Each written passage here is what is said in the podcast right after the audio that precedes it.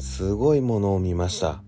あ皆さんおはようございます。こんにちは。こんばんは。趣味を何でもむしゃむしゃ。DJ 石川です。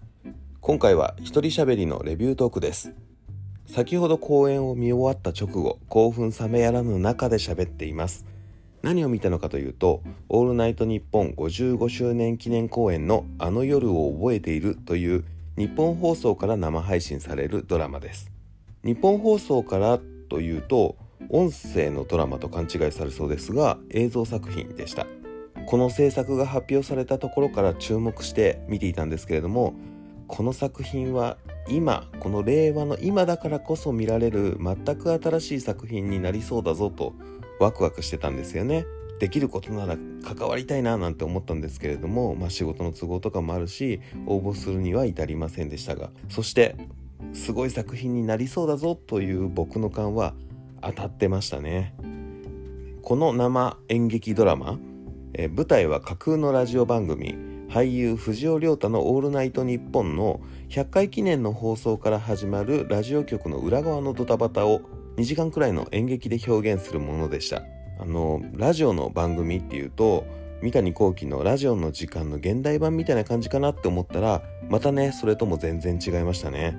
というわけでここからは作品の内容のネタバレはなしで石川の感想をお話ししたいと思います。今日の公演は27日までアーカイブされているらしいんですけれども27日にはもう一回千秋楽で公演があるみたいなので少しでも気になった方は是非ねそちら見てみてください。これはね生で見た方が絶対に面白いと思います。まずね、チケットを購入してあったので開演時間にログインするわけですよ。そうすると幕間映像みたいなのでこう回線はどれぐらいにしといてくださいねとか映像作品の中である架空のラジオ番組のテーマメールの募集とかがあったりとかグッズ紹介が流れてるんですけれどもその横にこうチャット欄があるんですよね。YouTube ライブみたいな感じで。それにメールの欄もあってテーマメールがすぐそのまま送れるの。これもね結構画期的だなと思ったんですよね。あの事前にメールを送っているともしかしたら自分のメールが読まれるかもしれないっていうドキドキも乗っかってくるのでよりね楽しく見れると思います。石川もね実際にメールを送ったので果たしてそれが採用されているのかなんていうのは是非ね配信を見ていただければと思います。このドラマは日本放送を舞台にしているからお仕事ドラマの要素もあってそのねお仕事ドラマのこう細かい演技がね素晴らしくリアルなんですよね。会議室を前撮ってるのに使ってねえじゃんみたいなことだったりとかこう CD をラジオ局なんでこう集めて使うやつを探したりするんだけれどもただこうピックするだけじゃなくてちゃんと中身を確認していたりとかね。あとは大切な電話をする時にちょっと話す内容をメモしてから電話したりとかなんかそういう描写がねすごくリアルで実際にこう仕事をしている感覚の中で見れるっていうのも面白かったですね。生放送中のこうラジオの舞台裏なんていうのもこんなことあるんだろうなってラジオ好きとしてはたまらないんですよ。でそんな中をずっとこうカメラが追っていくんですね。でついつい忘れそうになるんですよ見てるとこうシーンの切り替えとかもあるしついつい生だってことを忘れそうになるんですけれども、ね、生で全部やっているっていうことなのでなんかねそれを思い出すとあ転んだりしないかなとか噛んだりしないかなとかっていう心配もねこうドキドキしていて新しい感覚なんですよそれが。ただこう収録されて編集されているドラマや映画を見るよりも何か起こるかもしれないっていうところでずっと集中してドラマを楽しめるんですよね。でさらにこう、まあ、100カメっていう NHK の番組でも見たけどいつも聞いてる「オールナイト」のこう楽屋とか MA 室とかいろんな角度から見れて面白いっていうのがあるんですよね。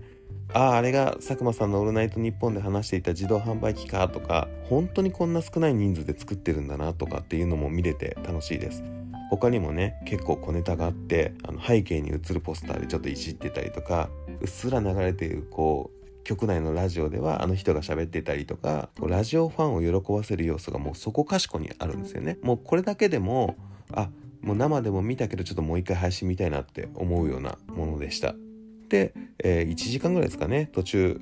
1時間ぐらい前半が終わったら途中休憩が入るんですけどその幕間までもね面白いんですよ。目が離せないんですよ。だからね本当に公演している2時間2時間半ぐらいは全くトイレとか行ってる暇ないですね。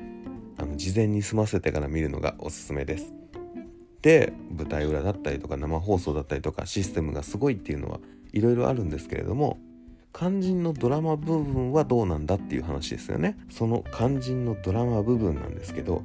これが素晴らしいんですよ。もうこれが一番素晴らしいと言っても過言ではないぐらい。あのね最後の方ほんとちょっと泣きますよ。ああいいもの見たなって本当思うので。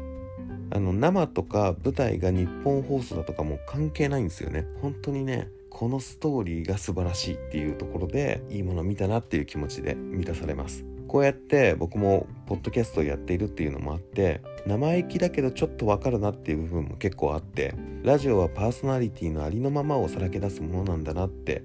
改めて作りすぎない自然体で出すことの大切さを認識しました。なんでねちょっとその勢いで今日もこれを喋ってみようかななんて思ってしまいましたね。あんまりねこう内容を話すと面白みがなくなるので細かい部分にはこう全然触れずにいきたいなとは思うんですけれども本当にね出演者の全ての方の演技が最高です。三四郎の相田さんもすごいいい味出してたし、まあね、千葉雄大さんとかあと高橋ひかるさんとかももう言うまでもなく。というか本当にここ最近面白いなっていう番組全部高橋ひかる出てるんですよね。トークサバイバーもそうだしあの菊池風磨の許せない TV も出てましたしね。あれ面白かったです。本当にねあのもっともっとラジオが好きになるいい作品でした。リスナーの存在がね本当にありがたいというのはこんな小さなポッドキャストだけじゃなくてもどんな番組でも一緒なんだなっていうのが改めてよく分かりました。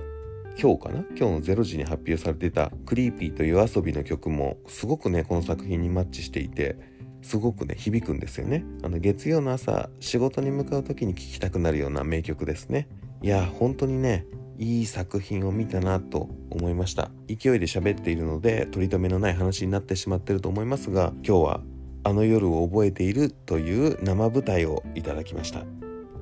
最後に Spotify でお聴きの方は番組フォローお願いしますベルのマークを押していただけると更新された時に通知が行くので便利です。フォローするだけで番組のサポートにつながりますのでご協力お願いします。Apple Podcast で聞いてくださっている方はあなたの感想をぜひレビューしてください。いただいたコメントは全て読んでいますので今後の番組を良いものにするためにあなたの感想をお待ちしています。むしゃらじは YouTube にもアップしているので聞きやすいものでお楽しみください。また、むしゃらじでは趣味の話をインタビューさせてくれる方を常に募集しています。直接会わなくてもリモートでも収録できるのでお気軽に DM ください。それでは、今回は配信劇のあの夜を覚えているをいただきました。ごちそうさまでした。お相手は石川でした。バイバイ。俺もカフ上げて喋ってみたいな